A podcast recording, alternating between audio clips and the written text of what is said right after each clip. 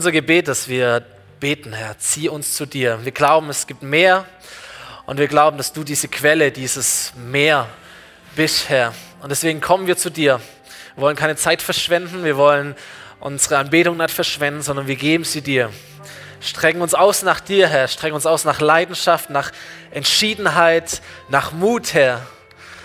Für dich zu gehen, für dich zu leben, dich zu erfahren, Jesus. Danke, dass du hier bist und dass du hier bleiben wirst, Herr segne du uns. Amen. Amen. Philipp, du hast es mega gemacht. Großartig. Richtig, richtig gut. Ähm, sehr gut. Danke auch an das Team, Technik, Band. Hammer, dass ihr da seid. Campus-Team Thomas. Richtig, richtig schön, hier zu sein. Ähm, genau. Einen wunderschönen guten Morgen, einen genialen Sonntag wünsche ich euch allen, uns allen. Äh, ich bin Pastor dieser Kirche, mein Name ist Stefan Uhlig und wir befinden uns ähm, in einer Serie. Und ich glaube, ich, heute habe ich die Aufmerksamkeit von allen, ähm, weil heute geht es um das Thema Sex. Und ähm, da, egal wie alt du bist, egal wie jung du bist, irgendwie interessiert uns das alle. wir sind in einer Reihe, die nennt sich Verliebt, Verlobt, Verheiratet, heute Teil 2. Und ein paar Gedanken über dieses Thema möchte ich mit uns teilen. Und nächste Woche wird es dann über Ehe gehen, ähm, und, oder zwei Sonntage wird es über Ehe gehen, die nächsten zwei Sonntage. Und dann gibt es ein Beziehungsseminar am 12. Mai, da kannst du dich anmelden draußen am schwarzen Brett. Es wird richtig, richtig gut. Oh, und ich möchte mit der Frage starten, wer von uns hier isst gerne? Hände hoch, egal was, wer von uns isst gerne? Ja, das sind auch die allermeisten, die gerne essen. Zweite Frage, was, was braucht ein Essen, damit es ein gutes Essen ist? Äh, Hunger, genau. Nein, ich habe ich hab mir ein paar Gedanken gemacht. Was macht ein Essen für mich zu einem guten Essen? Was, was gehört da alles dazu? Äh, ich habe ein paar Sachen aufgeschrieben, habe mir gedacht, die Qualität, der die Qualität der Produkte ist schon mal echt wichtig. Dass das Zeug frisch ist, dass es Qualität hat, dass es hochwertig ist, dass es gut ausgewählt ist, also, hat mit einem guten Essen zu tun. Gell? Dass diese guten Zutaten auch gut zubereitet werden, macht ein Essen auch zu einem guten Essen. Dass die Leute, die das machen, auch verstehen, was sie machen, ist total wichtig. Ich, ich finde, die richtige Gesellschaft ist entscheidend dafür, ob ein Essen gutes Essen ist. Ob die Leute, die am Tisch sitzen, ob die gut sind, ob die mich mögen, ob ich die mag, ob das irgendwie entspannt ist. Das macht ein Essen zu einem guten Essen. Die ganze Atmosphäre ja, macht es zu einem guten Essen. Entspanntheit, vielleicht das Licht, äh, die Kerzen, die Deko, vielleicht ein Dresscode, vielleicht äh, ob das daheim stattfindet oder in einem schönen Restaurant, äh, macht ein Essen zu einem guten Essen. Dieses ganze Drumherum, ähm, vielleicht der richtige Ort? Ist der Tisch sauber? Ähm, fühlt man sich wohl? Hat man genug Zeit mitgebracht? Ist es ein Menü oder gibt es ein, ein, ein, eine Vorspeise, ein Hauptgericht, ein Nachtisch? Das ist schon mal ein Unterschied, oder? Macht alles ein Essen zu einem guten Essen für mich. Ähm, ich würde sagen, wenn das alles irgendwie zusammenkommt, dann ist es ein, guter, ein gutes Essen. Warum? Weil ich glaube, ein gutes Essen braucht einen guten Rahmen. Stimmt's? Ein richtig gutes Essen braucht einen guten Rahmen. Ich erlebe es immer wieder auf Hochzeiten. Stimmt's? Da, da gibt es irgendwie alles. Da sind alle schick angezogen, da gibt es ein Mega-Buffet.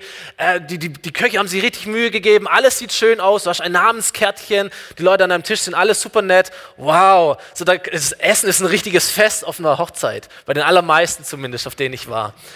Ähm, auf der anderen Seite kenne ich Essen, ich sag mal, bei McDonalds. Das ist auch ein Essen, aber irgendwie, das ist eine ganz andere Qualität von Essen. Äh, ich weiß nicht, ob du das kennst. Du hast so einen so so ein lauwarmen Burger, der ist irgendwo eingepackt in so einem fettigen Papier, in so einer Pappschachtel. Der Salat hängt schon halb raus, die Ränder sind braun. Ist eigentlich schon eklig, dass du das überhaupt nimmst. Die, die Pommes sind irgendwie lätschig. Äh, der Tisch ist eigentlich noch dreckig von denen, die vor dir da gesessen haben. Du willst eigentlich gar nicht so richtig anfassen. Äh, du hast auch keinen Teller, sondern du hast nur ein Tablett oder so eine Pappschachtel, wo das Essen drin ist. Und in fünf Minuten bist du fertig und bist froh, wenn du wieder rausgehst. Denkst, warum war ich so blöd, hier auch noch Geld dafür zu zahlen, für das, was ich krieg. Aber was soll's? Hauptsache, ich bin satt. So, weißt du, ob, ob du den Gedanken kennst, den kenne ich. Mir egal, Hauptsache satt. Hauptsache schnell, Hauptsache günstig, Hauptsache mir egal, Hauptsache was im Magen. So, Essen ist nicht gleich Essen. Das ist die Botschaft. Essen ist nicht gleich Essen. Ich kann was in mich hineinstopfen, damit der Hunger halt gestillt ist, aber das heißt noch lange nicht, dass ich ein wirkliches Essen genieße. Stimmt's? Das ist ein Unterschied, ähm, ob ich etwas in mich hineinstopfe, ob ich wirklich ein richtig gutes Essen genieße oder genießen möchte. Essen ist nicht gleich Essen. Und Sexualität ist nicht gleich Sexualität. Und Sexualleben ist nicht immer gleich.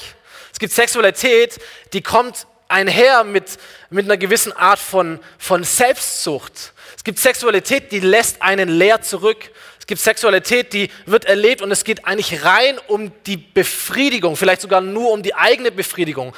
Alles ist in diesem Thema Sexualität erlebbar, wenn du das möchtest. So.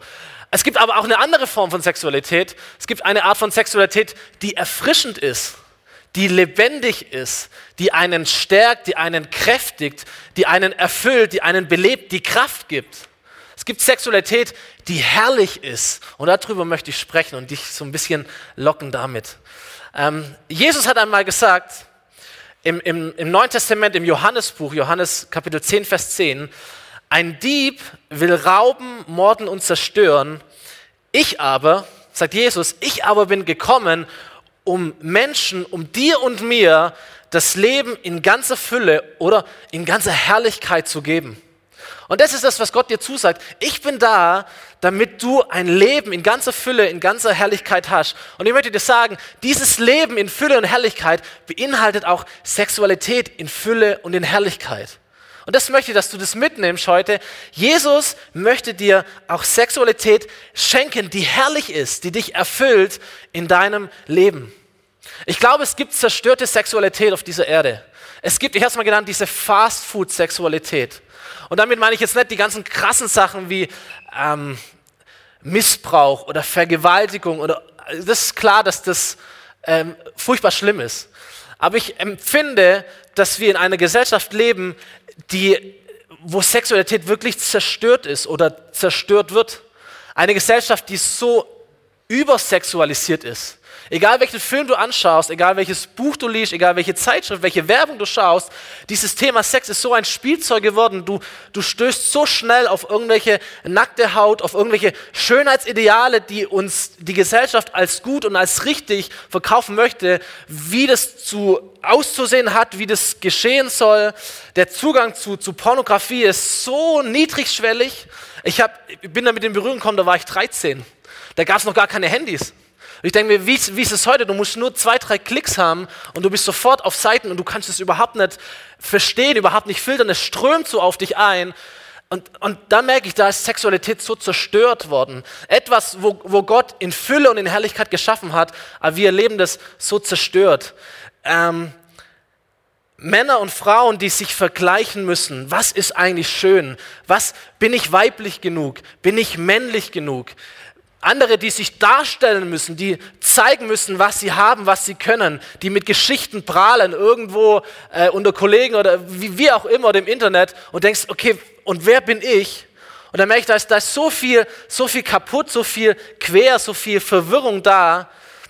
Sexualität, was ist es eigentlich überhaupt? Wie funktioniert es eigentlich? Was ist da gut und richtig und falsch und überhaupt zerstört? Und Jesus sagt, äh, ich möchte dir Leben geben in ganzer Fülle und in ganzer Herrlichkeit. Und ich glaube, das kann man wirklich implizieren. Ich möchte dir das Erleben von Sexualität geben, das dich erfüllt und das herrlich ist für dich. Es ist wie beim Essen. Du kannst dir den Bauch schon vollschlagen und du bist irgendwie auch, du hast was im Magen. Aber Jesus ist gekommen, um dich wirklich erfüllend satt zu machen. Und wie es das beim Essen gibt, so gibt es das auch bei der Sexualität. Du kannst den Druck ablassen, sage ich mal, aber du kannst auch Erfüllung erleben. Ist die Frage, was du, was du möchtest.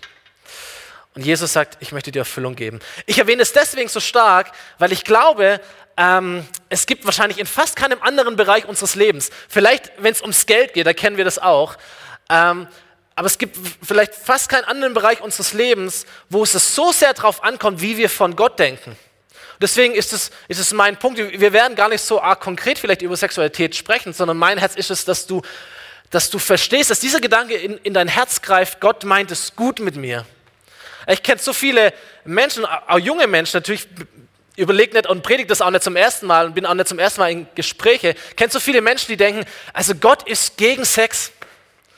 Gott ist so dieser brüde alte Mann oben im Himmel, der keine Ahnung hat, wie das Leben funktioniert.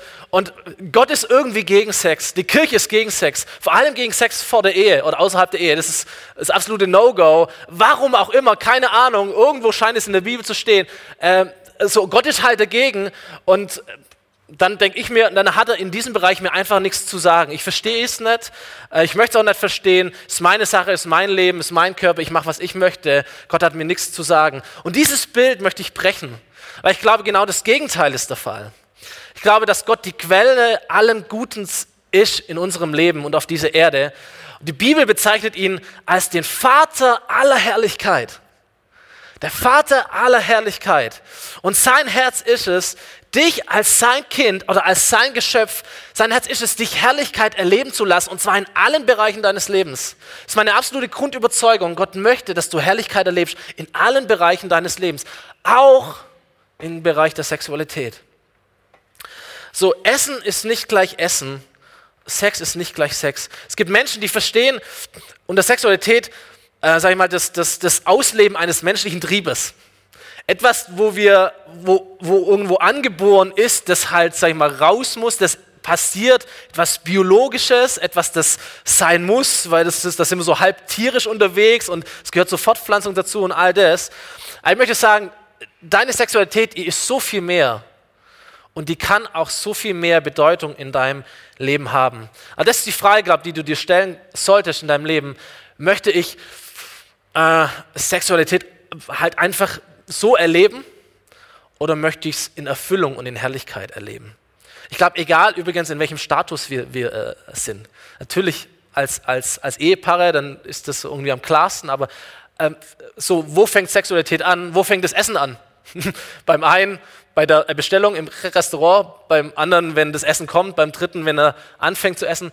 So Sexualität, wo, wo fängt es an? Da gibt es auch unterschiedliche sagen wir, Richtlinien oder vielleicht Meinungen am irgendeinem Punkt ist es klar, da ist es auf jeden Fall, aber auch da gibt es Ränder. So auch als Singles äh, sind wir ja, kennen wir ja Sexualität. Also es soll schon alle auch ansprechen. Ich glaube, es gibt zwei Geheimnisse ähm, von Sexualität in Fülle und in Herrlichkeit. Das eine ist der Ehebund, und da möchte ich nächste Woche ein paar Sachen drüber sagen.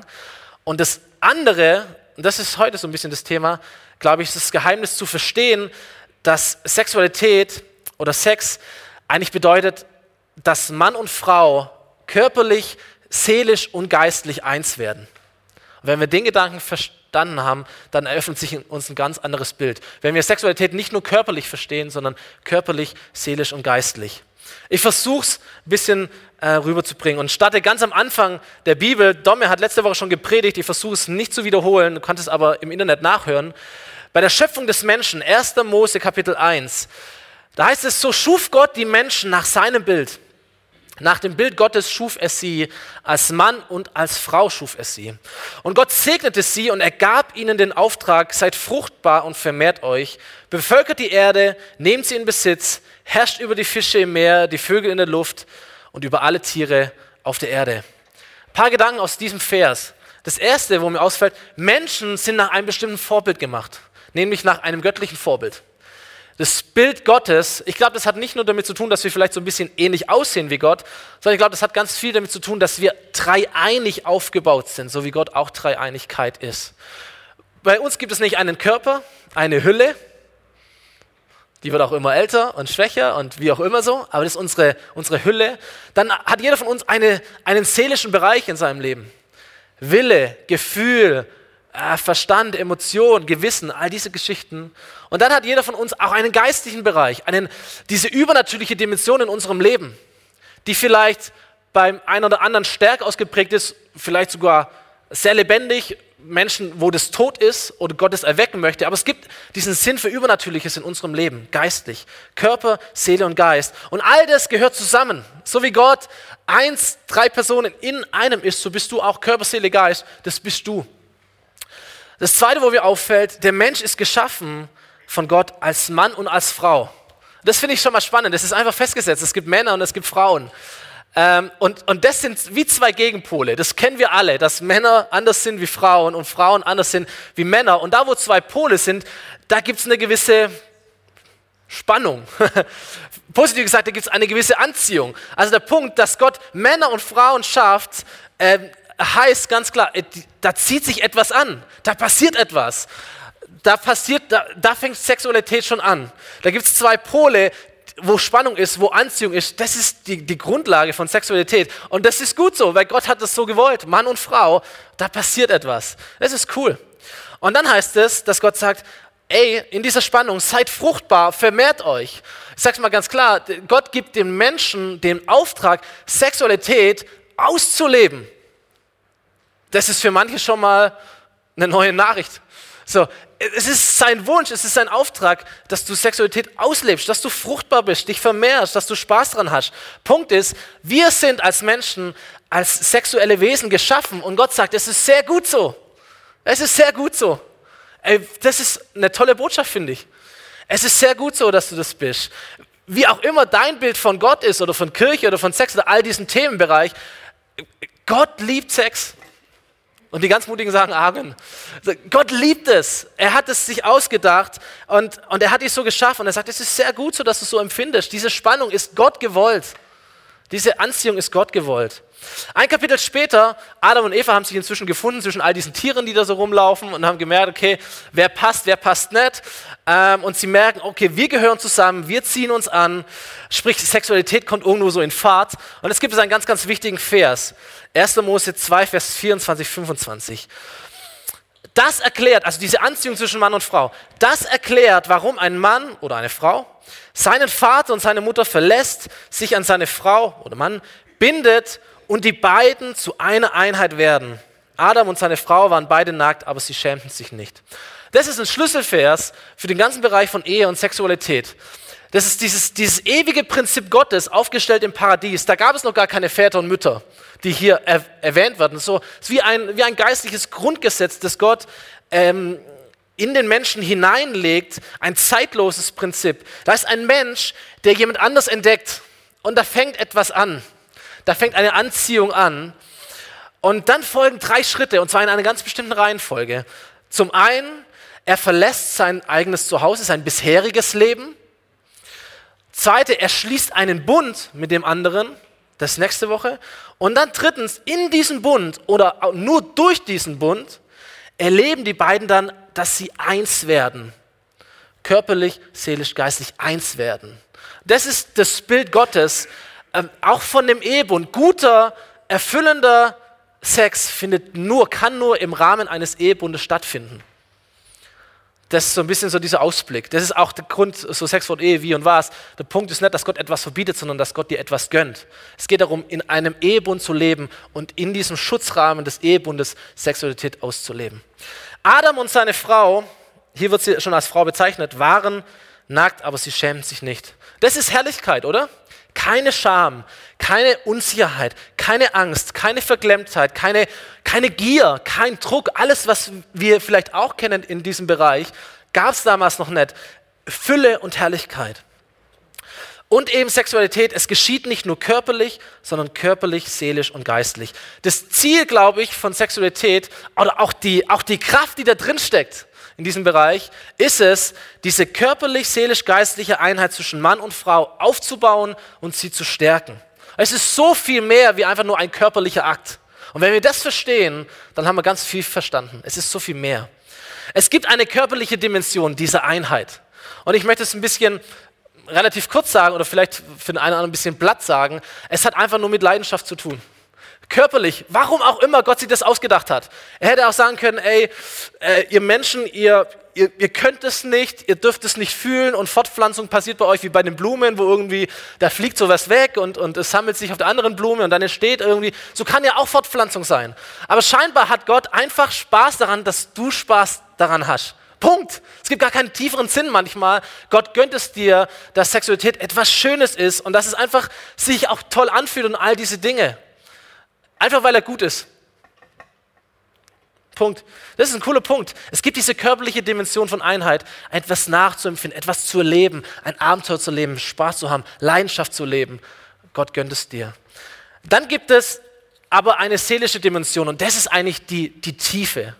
Das ist so schön, körperlich, seelisch und geistlich eins zu werden. Wir würden sagen, ja, ich soll sagen, ähm, na egal, ich, ich, ich kurz ab. Seelische Dimension von Einheit aus, aus zwei Seelen, zwei Gefühlsmenschen mit Emotionen, mit Wille, mit Verstand, mit all diesen Dingen, Persönlichkeiten, da wird eine Seele und das nennen wir Intimität. Das ist ein ganz, ganz wichtiger Begriff. Sexualität und Intimität. Aus zwei Seelen werden eins. Es ist wie wenn du zwei, zwei, zwei Stoffe aneinander nähst. Das sind zwei unterschiedliche Persönlichkeiten, die sehen sogar unterschiedlich aus, ja? Mann, Mann Frau, äh, wie auch immer. Und diese zwei Personen, diese zwei Gefühle, diese zwei Seelen, die werden aneinander genäht. Ähm, und durch das Nähen, vielleicht können wir die, die Naht als Sexualität bezeichnen, indem man Sexualität miteinander erlebt, entsteht eine Naht, da entsteht Intimität. Man bindet sich, man wird vertraut, man spürt eine Nähe zueinander. Das hält diese Seelen zusammen. Okay, das, das hält zusammen. Es ist so wichtig, dass du Intimität erlebst in deinem Leben. Und die Naht, ich weiß nicht, ob das jetzt zwei, dreimal genäht worden ist, je mehr ich nähe, sage ich mal, umso stärker wird es. Versteht das Bild? Je mehr ich nähe, umso stärker wird es. Der Punkt ist, Sexualität hat die Kraft, hat die Kraft, aus zwei unterschiedlichen Personen eins zu machen. Intimität zu erschaffen oder Intimität zu stärken. Irgendwann kennt man sich auf einer relativ tiefen Ebene. Wir kennen das, wenn wir länger zusammen sind oder ältere Ehepaare. Da ist so eine Vertrautheit da. Das hat nicht nur mit Sexualität zu tun, äh, aber auch damit zu tun. Da, da ist eine Vertrautheit. Man weiß, wie der andere ist. Man weiß, wie der andere fühlt. Man weiß, wie der andere reagiert, wie er denkt. All das, das ist Intimität. Das ist nicht nur körperlich, da passiert was mit unserer Seele. Das ist eine seelische Einheit. So, niemand würde zwei Kleidungsstücke zusammennähen und dann gucken, ob das überhaupt passt, ob das funktioniert. Man macht sich ja davor Gedanken, oder? Äh, ob das funktioniert.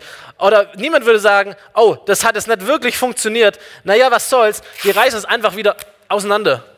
Was passiert ist nämlich, dass du das nicht trennen kannst. Da bleibt nämlich immer ein, ein Stück zurück.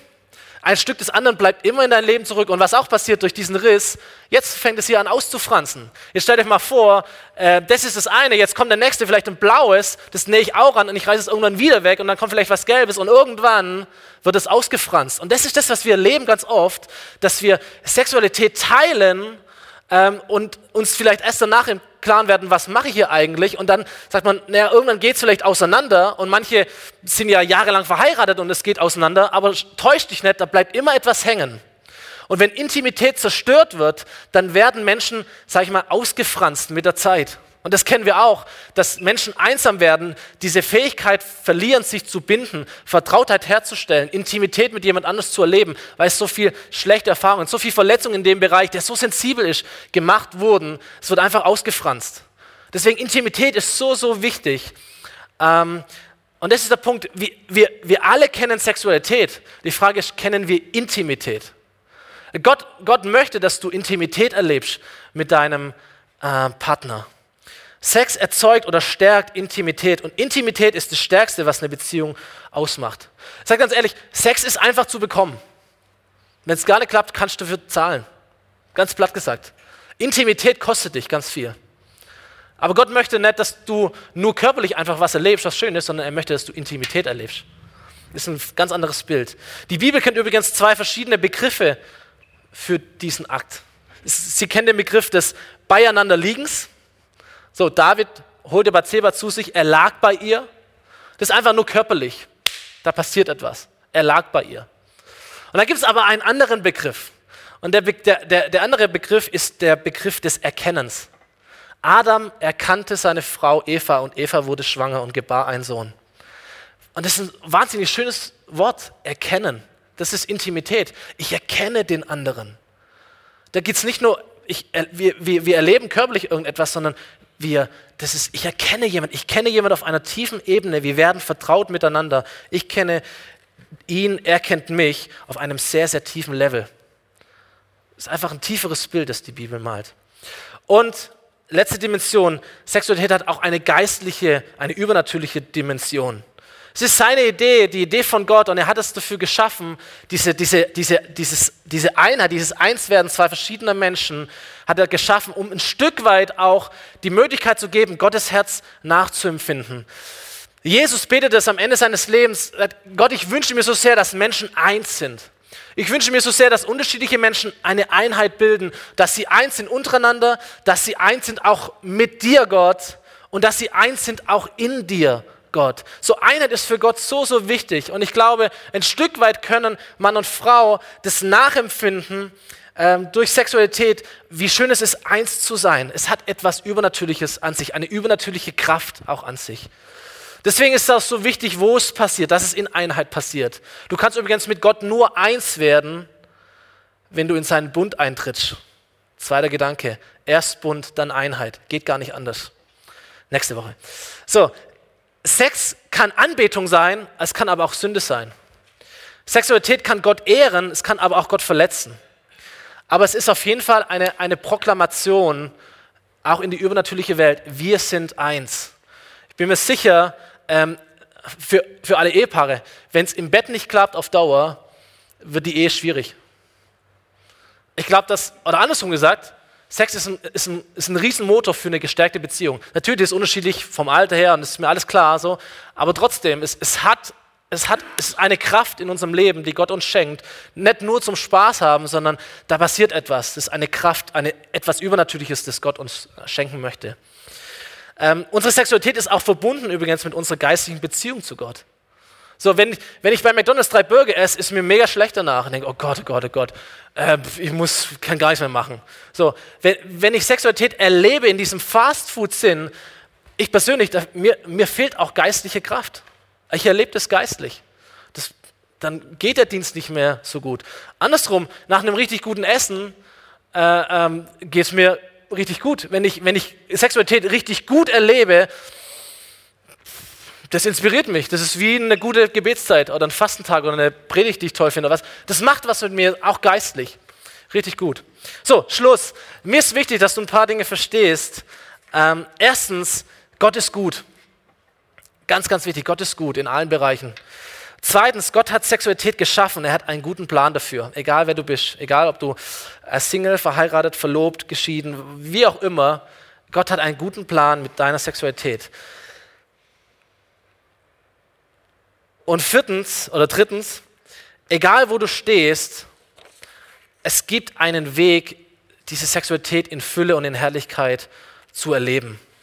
Letzter Vers, Epheser Kapitel 4 sagt Paulus, ihr sollt euer altes Wesen und eure frühere Lebensweise ablegen, die durch und durch verdorben war und euch durch trügerische Leidenschaften, zugrunde richtete. Das ist Fast Food. So, es macht dich kaputt, es ist zerstört. Was kommt stattdessen? Lasst euch stattdessen einen neuen Geist und ein verändertes, ein neues Denken geben. Als neue Menschen, geschaffen nach dem Ebenbild Gottes. Da kommt es wieder. Geschaffen nach dem Ebenbild Gottes. Gott macht alles wieder neu. Geschaffen nach dem Ebenbild Gottes und zu Gerechtigkeit, Heiligkeit und Wahrheit berufen, sollt ihr auch ein neues Wesen annehmen. Gott schenkt oder Gott möchte dir einen neuen Geist schenken, dich von neuem auf die Welt bringen. Ein Gotteskind zu werden, ist die Grundlage darum, dafür, Sexualität im Sinne Gottes zu, zu erleben. Ein neuer Geist, der Heilige Geist, der auch etwas in dir erschafft.